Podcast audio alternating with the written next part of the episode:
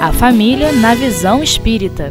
Dando continuidade ao tema de família e dependências, nós seguimos aqui com as nossas reflexões acerca de determinadas questões que muitas vezes nos surgem, né? Tem crianças que apresentam desde a tenra idade o desejo de experimentar o álcool, o cigarro, porque muitas vezes trazem em sua memória o gosto por tais vícios. E a doutrina espírita vai nos esclarecer que quando a criança tem a tendência, desde a tenridade, enquanto o espírito imortal, a gente vem com determinadas tendências. E exatamente nascemos na infância porque precisamos de orientação para sairmos de algumas questões e alcançarmos outras. E com certeza a ciência do futuro, né, ela vai poder responsabilizar os pais que fazem o uso dessas substâncias psicoativas, drogas e até medicação e álcool, que vão macular o cérebro e o sistema nervoso central de seu filho, assim como também os outros órgãos, que comprometem esses seres a nascerem já com tais desejos para o uso das determinadas substâncias. Mas nós sabemos que para o espírito se aproximar daquela mãe é muitas vezes por afinidade ao pai, à família toda em si. E essa relação afim vai facilitar que seja gerado naquele organismo já comprometido.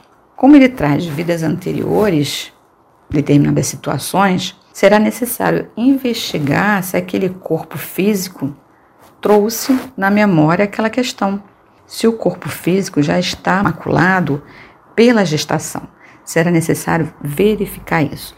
Então, nós vamos pensando sobre essas questões e vamos perceber que há uma necessidade preemente em nós, como falávamos antes, que Joana nos traz, de trabalharmos a nossa educação emocional.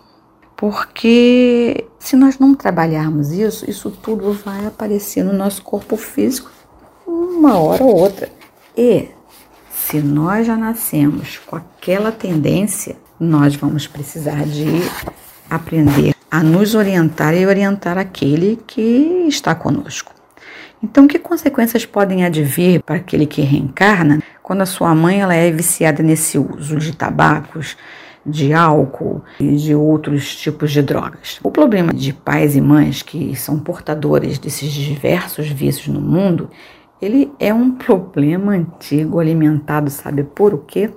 Isso mesmo, pelo egoísmo.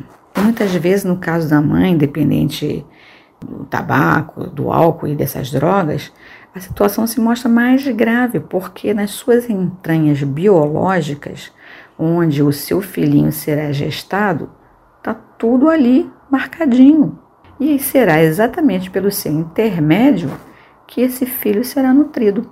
Serão as suas impregnações biopsíquicas que vão atingi-lo e vão causar prejuízos de variados níveis. Prejuízos que poderão se mostrar logo que nascem os bebês ou ao longo da infância ou até aparecer lá na adolescência, que vai impondo àquele organismo sofrimentos diversos. Nós sabemos que o espírito associado a pais viciados não é um castigo de Deus, né? Nós sabemos disso. Mas há uma afinidade aí.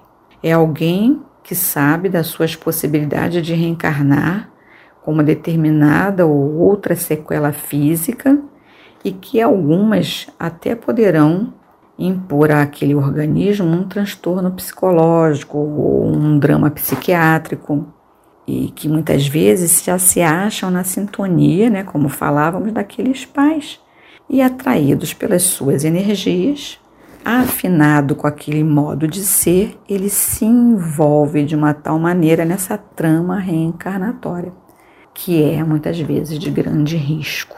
Né? Então, se os homens, as mulheres, aprenderem a conduzir seus passos por qualquer nível de dependência, vai indicar que não se preza o suficiente, que não se gosta e não se valoriza. É isso que leva as pessoas a ficarem dependentes de qualquer situação externa. Jesus, considerado o grande terapeuta de nossas almas, ele nos orientou que que nós amássemos ao nosso próximo como nós devemos nos amar. Bom, se alguém é capaz de se desamar tanto, cheios de justificativas empobrecidas, de valores imediatos, de sentidos materialistas, como pode esperar que essa criatura venha amar o seu filho, prezá-lo, respeitá-lo? É difícil, né? Complicado. Há casos até, no entanto, nos quais, ao saber-se em gestação, a mulher renuncia a todos os vícios. Há casos. Muda seu estilo de vida, motiva-se para a vida, cresce espiritualmente por amor àquele bebê, informação. É um, uma grande transformação que o amor produz naquele ser que está gestando. Aquele ser que, impregnado pelo amor divino, resolve fazer a modificação aplausos né, para esse ser, essa mãe, essa educadora que vai se responsabilizar. Porque aqueles que não fazem, né, que ao contrário mergulham cada vez mais nas situações drogadícias, aí ela vai trazer grandes prejuízos para aquele organismo que se submete à vivência com ela.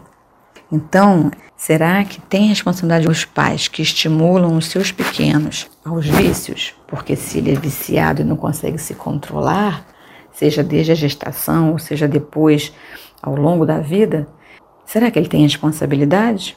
Tem. Ele tem alguma responsabilidade sim. Porque a responsabilidade dele maior seria de auxiliar os espíritos que recebe como filhos para o bom convívio livre dos vícios, seja ele de que ordem for. Existem leis divinas e as leis divinas nos fazem pensar exatamente, nos levam né, a pensar, porque essas leis são naturais, de vencer o vício, é o que o nosso íntimo está dizendo para a gente. Então nós temos que ajudar os nossos educandos a vencer. Esta é a grande responsabilidade daquele que educa. Permitir que o outro vença junto com ele e não o estimule a seguir esses vícios, sejam eles de que ordem for. Então ele vai precisar ser um forte exemplo, porque vale mais o exemplo do que as palavras que ele vem a dizer. E vamos a uma outra questão. Todos nós temos livre-arbítrio. E a criatura já chegou à idade adulta. Você já deu a ela tudo o que você tinha para oferecer. Você fez o seu melhor, você foi um bom exemplo você foi alguém que ficou junto dela, que a ouviu, que emprestou seu ombro, o seu colo. Mas mesmo assim, depois de ter lutado com tudo em relação aos vícios, ele pretende permanecer ali. Existe um limite para isso? Ainda o, o educador continua sendo responsável pelas escolhas desse seu filho? E aí nós vamos nos reportar ao Evangelho segundo o Espiritismo, no capítulo 14, no item 9, que está trabalhando a ingratidão. E sobre a ingratidão nós vamos ouvir o seguinte: que quando os pais já fizeram tudo que devem fazer para adiantamento moral de seus filhos e, porém, mesmo assim, não alcançam êxito, eles não têm que se lamentar e a sua consciência pode ficar tranquila. Quanto à tristeza bem natural que eles sentem pelo fracasso dos seus esforços, Deus lhes reserva uma grande e imensa consolação pela certeza de que se trata apenas de um atraso e de que em outra existência lhe será permitido acabar a obra começada nesta, e de que um dia o filho ingrato os recompensará com seu amor. E aí a gente pensa, Deus não dá uma prova acima das forças que a gente pode cumprir.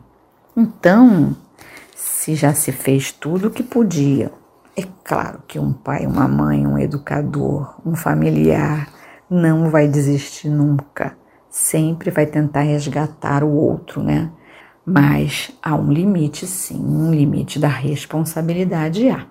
Mas é claro que orientaram para continuar oferecendo seus recursos, continuar oferecendo suas, seus conselhos, buscar novos recursos, buscar novas ajudas, até orar, colocar o nome do outro em vibrações onde quer que seja, é plausível, é bacana, é ótimo, é prova de amor.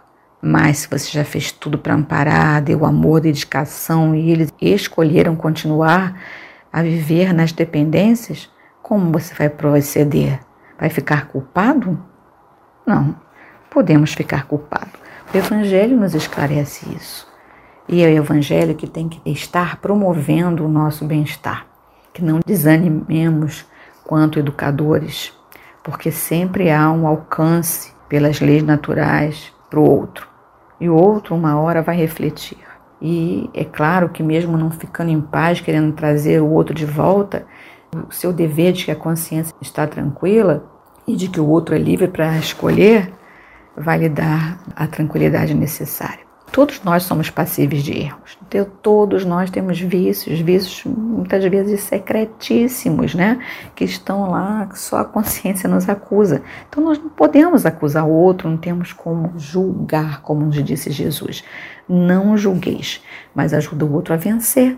E uma outra questão seria: e quando o outro reconhece o vício, gosta ainda do vício e não quer abandoná-lo? É uma reprodução dessa questão anterior que nós refletimos. O que, que a gente pode dizer? Não podemos dizer, segundo até os terapeutas né, dos dias de hoje, já é, ouvir terapeutas falar sobre o assunto, ele nos diz que a criatura não está pronta ainda para sair do vício. Ora, então nós temos que estar pronto também para sair do vício. Vejamos bem como a coisa não é simples. Então sempre há tempo para que as coisas se modifiquem. Sempre há um tempo para vencer o vício, sempre. Não podemos nunca desanimar de oferecer os recursos que pudermos oferecer a quem quer que seja, não só apenas aqueles que estão sob a nossa tutela, que estamos educando, mas a qualquer criatura que mereça os nossos cuidados, a nossa atenção. Então, qual deve ser a posição do espírita frente, por exemplo, aos hábitos do alcoolismo e do tabagismo, porque nós vemos também aquele que é espírita envolvido com isso. Diante desse conjunto de orientações né, sobre os malefícios produzidos pelo álcool, pelo fumo que o cristão espírita recebe para atenção com a sua vida e até que as terapias do mundo oferecem, é, apesar de tudo isso, é preciso orientar também a essas criaturas com os recursos que a doutrina espírita oferece. O estudo, a filoterapia, os recursos da prece, enfim, ajudar, porque o verdadeiro espírita é aquele que vai primar pelo pensamento doutrinário como bússola, que vai lhe dando os recursos para pensar, como por exemplo está lá em Evangelho, cuidar do corpo e do espírito para que essa prisioneira viva alma se expanda e chegue mesmo a conceber as ilusões da liberdade, tem o corpo de estar são, disposto e forte. Então, com base na codificação espírita, com base no Evangelho do Senhor Jesus, nós temos muitos recursos para meditarmos, para nos munirmos e sermos fortes de vontade e nos modificarmos. Então, mesmo sendo espíritas e atravessando os perigos dos vícios, que nós possamos ficar atentos para nos ajudarmos a nós mesmos e para ajudarmos aqueles que estão ao nosso redor querendo vencer qualquer tipo de vício. Fiquemos atentos, prestemos o ombro, ficamos com o olhar voltado para aquele que está ao nosso lado.